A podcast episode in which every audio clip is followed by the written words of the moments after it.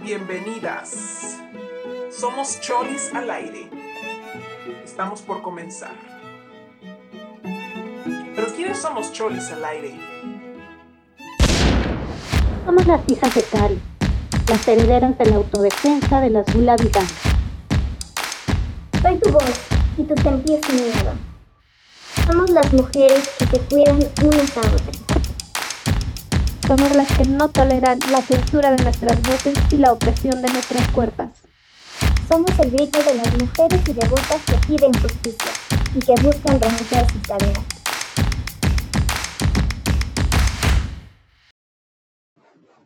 Bienvenidas sean todas a un nuevo episodio de Cholis al aire. Nuestras invitadas de hoy son La Mirabai y Nahuala, y al micrófono su servidora, la bruja Casta. Y como aquí saben que vuelan los cholis y la rebeldía corre por las venas, el tema que les traemos hoy nos está haciendo hervir la sangre. Hoy vamos a hablar de la castidad y la sumisión. ¿Qué rayos significa esto para nosotras, bellas almas en cuerpo de mujer? Así que empecemos por explorar estos conceptos con nuestras invitadas. Díganos, ¿qué ocurrencias, emociones, imágenes, ¿Qué pensamientos o sentimientos se presentan ante nosotras cuando escuchamos la palabra sumisión? Adelante, Nahuala. Pues qué interesante tema. Y yo cuando escucho o uso la palabra sumisión, la pienso como obediencia, como represión, también como algo que viene de un sistema vertical, algo que te, que te impone.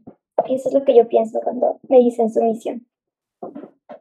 Yo tengo un conflicto con, esa palabra, o sea, porque prácticamente la he vivido como el acto de sometimiento, ¿no? Como algo impuesto.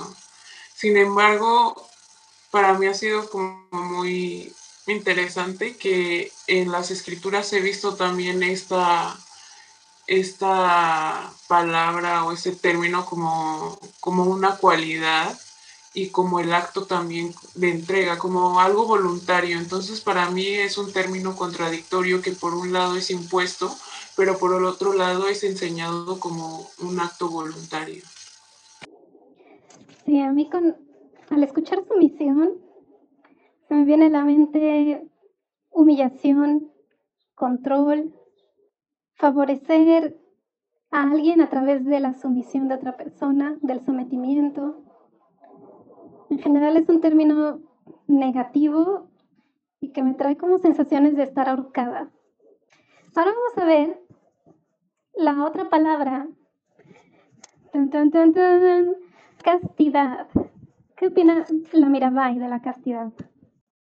Ay, con esta palabra sí estoy muy, muy, muy peleada y realmente me pongo a pensar que es una palabra que ni siquiera topaba antes de conocer a, pues en mi vida diaria no, no, no la topaba y se me presentó en, los, en el contexto del templo y también como una imposición, ¿no? Recuerdo que incluso en el ashram había un cuadro que decía castidad es belleza y y todo esto giraba en torno a la castidad y, y sí, como, como si, si tienes o sostienes esta cualidad, realmente eres mujer, ¿no? Eres la mujer que en los contextos del templo se espera, ¿no? Que sea.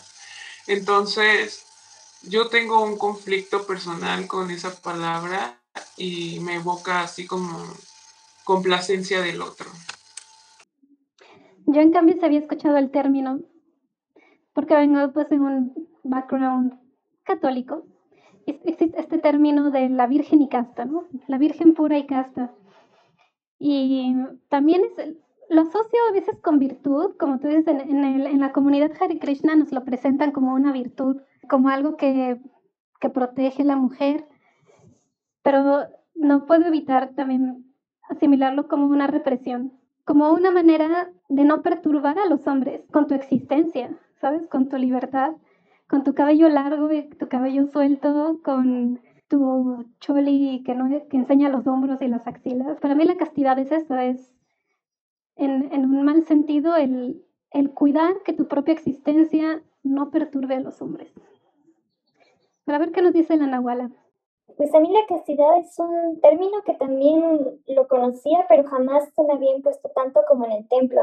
Es de las primeras cosas que te dicen cuando hablan de la mujer. Es lo primero que te dicen casi, junto con otras cualidades que van de la mano, como la sumisión. Y realmente es una palabra que nunca supe cómo, cómo interpretarla, ¿no? Yo de manera directa pienso que es una represión de la, de la sexualidad, y no solo de la sexualidad, sino de la sensualidad, que también es nata de las mujeres.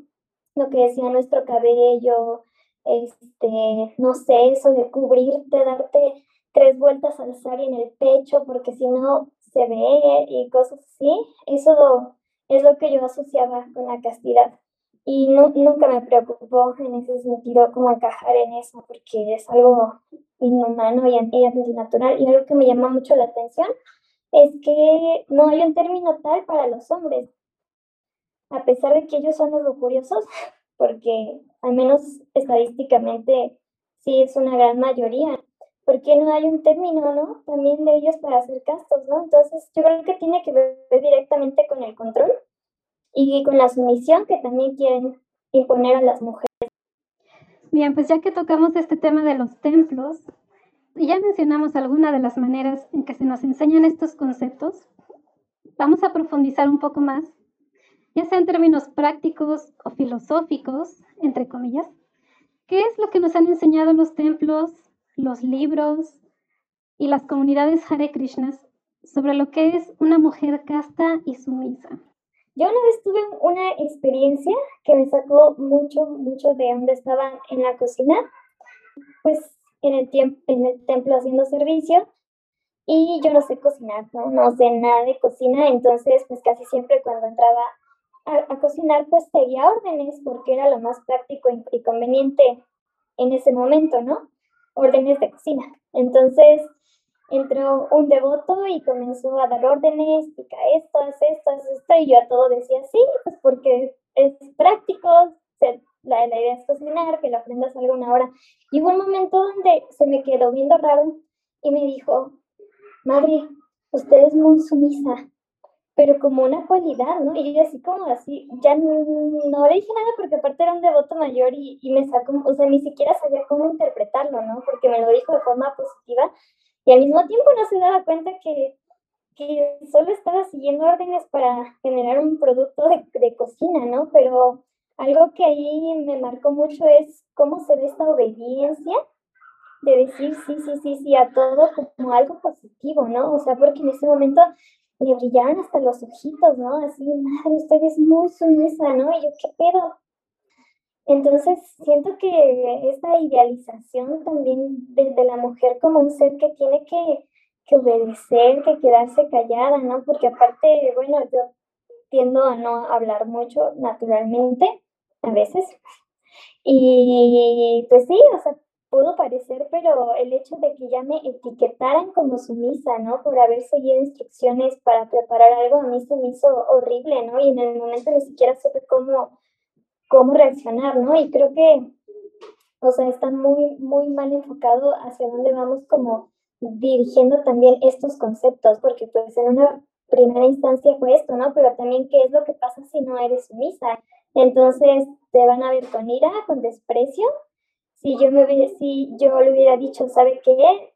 Yo sí sé cocinar, no es así, es esto, entonces seguramente no me hubieran visto así, ¿no? O sea, hubiera sido una historia muy, muy diferente. Entonces creo que ponernos a, reflexionar también en función de quién son estos términos y para quién funcionan es como muy importante. Sí, yo estaba pensando también, o algo así como la imagen que más fuerte se me viene a la cabeza, es como esta vergüenza de una misma, ¿no? Como estar escondida para, para no mostrarte, para no perturbar, ser obediente, ¿no? Como sin pensamiento crítico, eh, mantenerte callada, eh, incluso como una culpa de ser, ¿no? O sea, moverte con, con culpa de ser y con miedo de ser. Y yo siento que sí es algo muy, muy, muy impuesto en el templo. O sea, es como una alienación que se va dando, pero tan gradualmente que entre las mismas mujeres nos lo vamos imponiendo también, desde adentro del ashram hasta los espacios compartidos. Entonces, es muy fuerte como, como esta mujer casta no solo tiene una manera de moverse en la vida o en el templo, sino también una manera de vestirse, de verse, de hablar o de no hablar. Hasta incluso es la mujer más casta la que se sienta al fondo del templo y, y tiene la cabeza cubierta y canta en voz baja y no baila en el kirtan y no celebra su vida. Entonces, es básicamente, para mí ha sido la castidad y la sumisión en el contexto del templo una herramienta para silenciar a las mujeres. Es como una manera muy sutil de desaparecernos también. Yo me quedé pensando en lo que dijo la Nahuala. ¿Qué hubiera pasado si ella hubiera sido una experta cocinera y les hubiera dado órdenes a los demás? A pesar de estar en un elemento eh, atribuido al rol femenino, yo creo que se habrían desconcertado ver a una mujer dando órdenes, ¿no? Y, y, ese cuestionamiento de qué pasa si no eres casta, pareciera que hay una, también hay una amenaza, ¿no? Ahí pendiente, una sombra sobre nosotros, un miedo, porque tal vez es, es una interesante propuesta, ¿no? Decir, bueno, ok, tal vez ser casta y sumisa me beneficia en algo según los Hare Krishnas, pero hay un, hay un sentido de coerción de intimidación a qué pasa si no lo eres. ¿Qué pasa? Yo quiero que reflexionemos sobre estas dos cuestiones. ¿A quién beneficia realmente la castidad y la sumisión? Porque se nos, se nos presenta como una virtud muy elevada, incluso la castidad, como en la historia de Draupadi, se pinta como si fuera lo que la salvó, lo que la conectó con Krishna y lo que le da ese poder a las mujeres sobre los hombres. Ese controlar a un hombre con tu comportamiento inocuo, inofensivo y esa maravilla que sienten los hombres hacia las imágenes o las ideas de la mujer virginal, ¿no? Que los cautivan. Entonces hay, hay unos, unos matices muy preocupantes ahí porque nos lo venden como que es algo que nos beneficia y nos da poder. Pero hay que cuestionarnos y, abro la pregunta a quien guste contestarla. ¿A quién beneficia realmente la castidad y la sumisión? ¿Y qué pasaría si nos revelamos y decimos, mm, pues a mí no me beneficia tanto, a mí no me está empoderando tanto? ¿Qué pasa? ¿A quién beneficiamos con nuestra obediencia? ¿Y qué pasa si nos revelamos?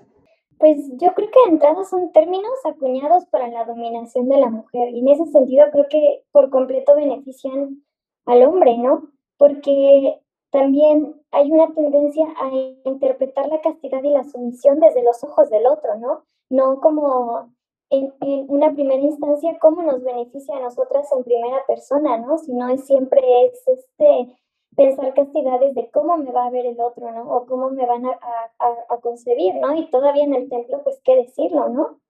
Entonces, yo estoy convencida que son palabras que se pueden reemplazar por otras hablando en primera persona, ¿no? Como el autocuidado, a lo mejor eso podría ser algo que nosotras podríamos tomar más en cuenta eh, al hablar como de los beneficios que nos podría traer la, castidad a un nivel personal, ¿no? O sea, cuidarnos, eh, no sé, o sea, otras cosas, pero yo siento que son palabras acuñadas para poder ir bajo el, el yugo patriarcal, justamente eso, y que se me hace muy, muy, muy curioso que estas palabras sean para controlarnos a nosotras porque ellos no son capaces de controlarse, ¿no? Entonces, como ellos ven una mujer con el pelo suelto y que casi que se les para, pues entonces nos lo tapan, ¿no? Y, entonces nos tenemos que cubrir con el sari mil veces, en lugar de ellos asumir, eh, pues que son como animales algunos, ¿no? Y que si no se aguantan ver un, un pelo suelto, pues que hablar de vida espiritual, o sea, estamos hablando de algo que no es ni un nivel mínimo para aspirar ni siquiera a un estilo de vida humano y racional, ¿no? Entonces, pues yo de entrada creo que no son términos que deberían dirigirse a la mujer, deberían ser para el hombre, ¿no? Sí, complementando un poco eh, los términos de los que hablaba la Nahuala, yo pienso que también otro sería, digamos, para reemplazar o sí reemplazar este término de castidad podría ser como integridad también, ¿no? Tú como, como mujer, cómo, de qué manera eres coherente o leal a tus creencias, a tus ideas, cómo las vives, cómo las mencionas, cómo te relacionas con ellas. Y eso sí te vuelve otra vez a esta posición de elección, ¿no? De la que hablaba al principio, de tú decides cómo entregarte, a quién entregarte, de qué manera, ¿no? Entregarte. Porque si lo pasamos a este contexto aprendido en el templo, pues obviamente para contestar la pregunta, a quien beneficia es a los hombres y a quien beneficia es a las personas que, que disfrutan de la opresión de nuestros cuerpos. Porque yo veo como beneficio que a partir de este silenciamiento de las mujeres se cometen demasiados delitos, crímenes, crímenes, sí, en ese grado de, de, la palabra, ¿no? Y se aprovechan de este discurso de castidad para mantener a la mujer en silencio, avergonzada, con culpa, con miedo de lo que vivió, ¿no? Se le responsabiliza desde, pues desde que ella es la incasta, ¿no? Si ella tal vez es la provocadora, ella es la que tenía el pelo suelto, ella es la que nunca fue suficientemente bien portada, bien tapada, bien sentada, este, no cantaba al tono, al volumen que debía hacerlo, o volteaba, no sé, o sea, como creo que al final es lo mismo que se está viviendo en sociedad, que siempre la mujer es la culpable, siempre la mujer es la mal vista, siempre la mujer es la provocadora, la bruja, la loca, y ellos son las víctimas y, y toda esta postura los termina beneficiando completamente a ellos. Y también quisiera yo ligar esta parte con lo que hablábamos en el podcast pasado, ¿no? Hasta qué punto también estos conceptos de, castidad y sumisión sirven para dividirnos entre mujeres, porque eso también es, es, es un arma muy, muy, muy poderosa para nosotras mismas, ¿no? El tener sororidad, el poder tener compañía de otras mujeres al final de cuentas también nos da fuerza, ¿no? Y también no cabe duda que estos conceptos pues son usados para juzgarnos unas a otras, para decir quién es casta, quién no. Alguna vez también me pasó una experiencia que estaba con una devota en el templo y pasó otra en la que se le veía el fondo, o sea, hasta abajo se le veía un pedacito del fondo. Y la otra me dijo casi paniqueada, es que mira, solo a las prostitutas se les ve el fondo.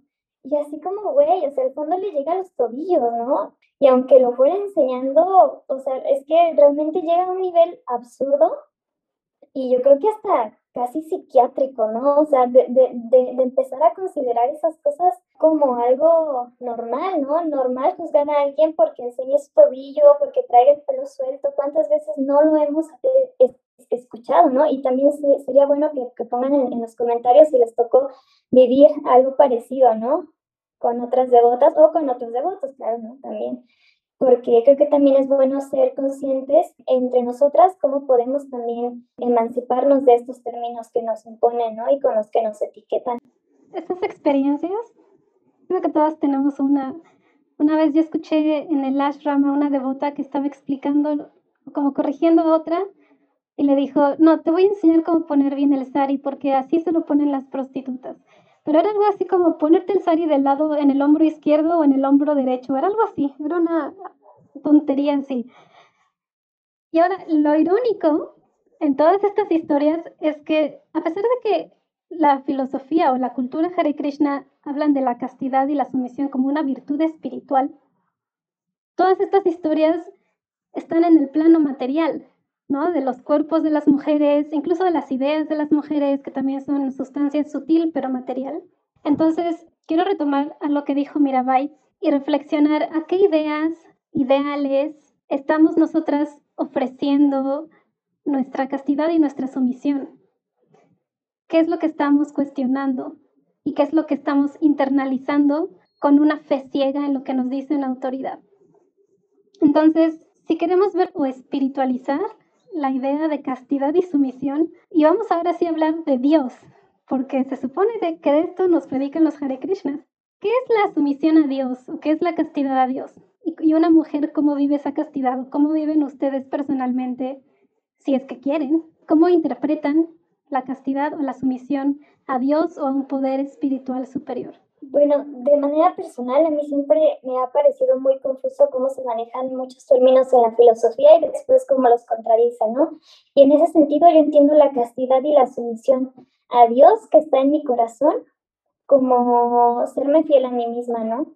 En ese sentido, a los ojos de quién podemos decir que somos castas o sumisas, ¿no? Incluso estos no son términos acuñados por Dios en la filosofía, ¿no? O al menos yo, yo, yo no los he visto. Entonces, como yo la puedo entender, digamos, a ese nivel o un nivel más, más espiritual, es eso, ¿no? Siendo fiel a mí misma, escuchando también, aunque suene cursi, a mi corazón, ¿no? Ese nivel de conexión con, conmigo misma es como yo lo puedo interpretar, ¿no? Más allá de cómo se pueda ver a ojos de, de otras personas. Entonces, ese sería un aproximamiento quizá un, poco forzado, pero de, otra manera yo no podría entender la, la, castidad y sumisión como términos que se puedan usar en un aspecto espiritual. Y creo que mismo cuando cuestionamos a la filosofía también hay un interés por comprenderla, ¿no? Y eso también es no ser sumisa, pero también puede llevarte a algo espiritual muy positivo, ¿no? Entonces, en ese sentido, creo que no ser sumisas también nos puede llevar a conocer mejor a Dios, y cuestionarnos, el leer y querer aprender cosas nuevas, creo que también es una forma de, de sumisión que no se va por la vía que nos presenta, ¿no? De solamente decir que sí a todo.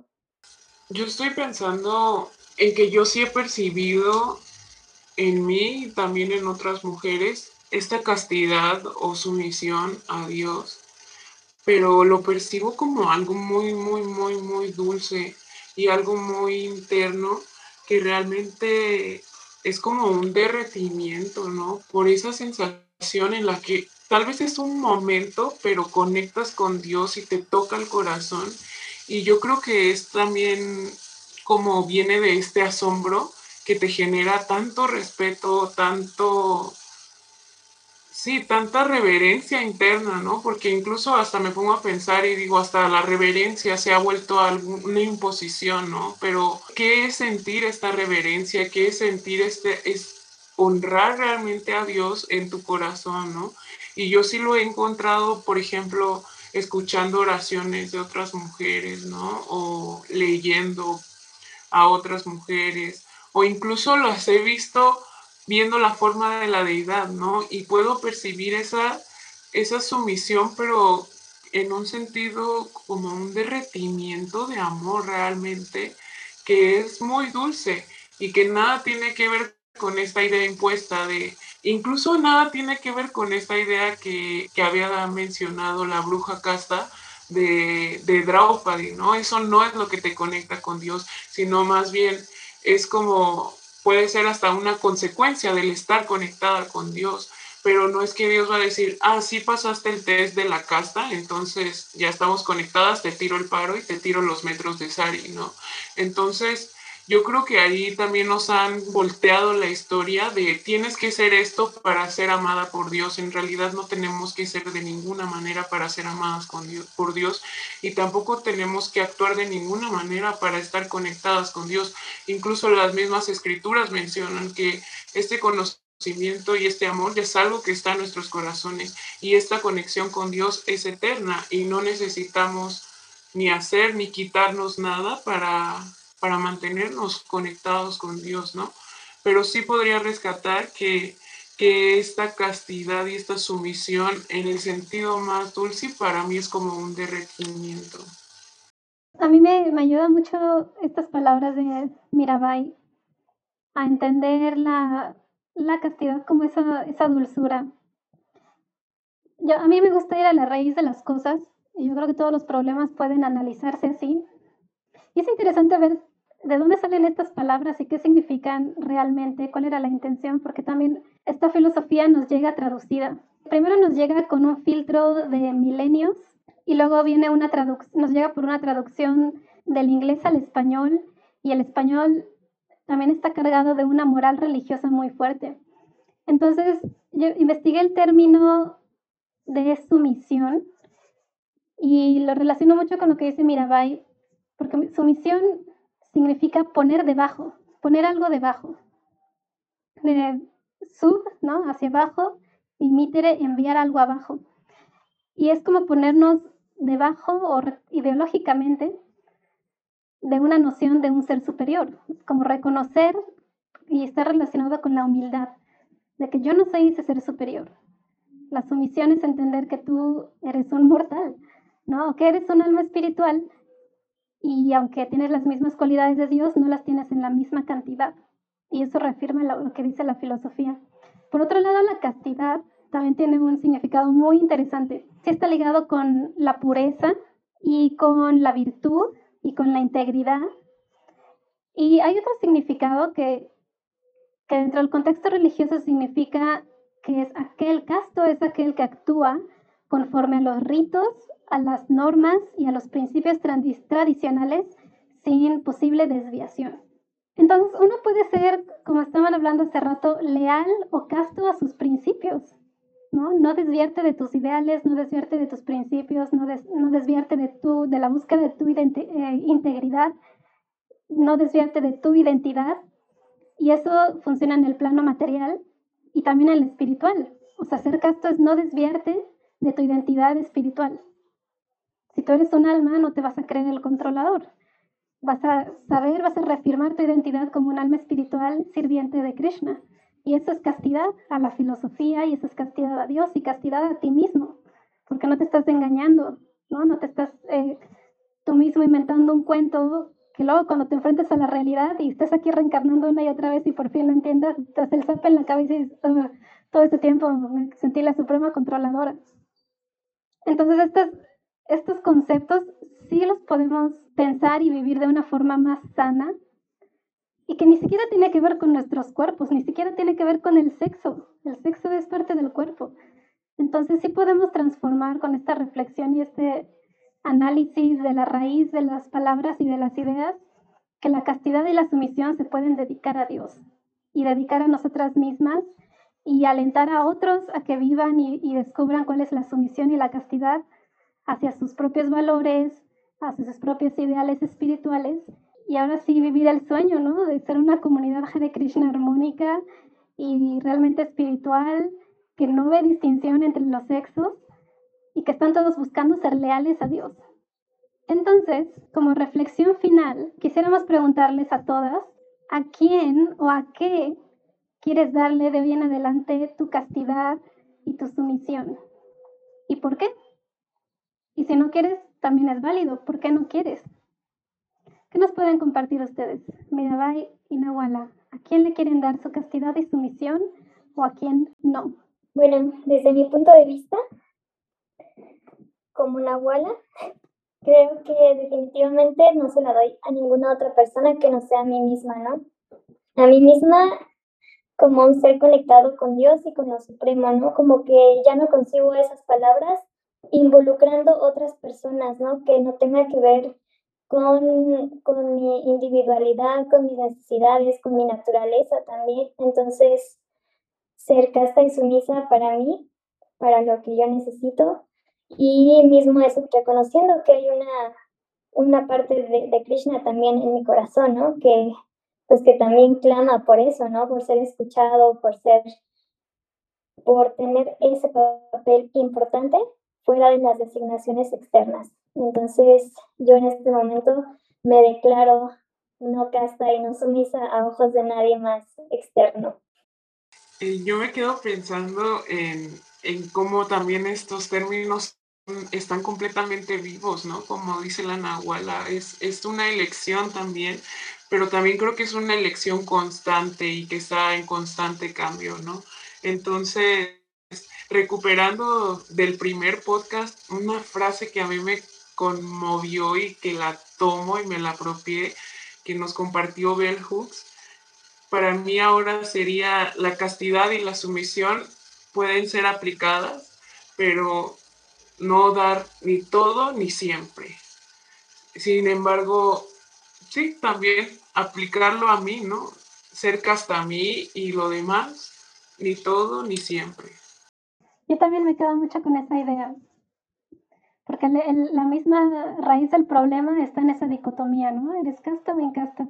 Aunque si yo, si yo tuviera que elegir una de las dos, obviamente prefiero ser incasta e insumisa ante el mundo, pero siempre manteniéndome leal a mi felicidad y a confiar en que yo sé qué es lo que me hace feliz y eso puede cambiar en cinco años o en diez, puede estar cambiando constantemente, pero yo quiero ser también leal sumisa a la verdad absoluta, porque estoy en esa búsqueda constante de qué es la verdad.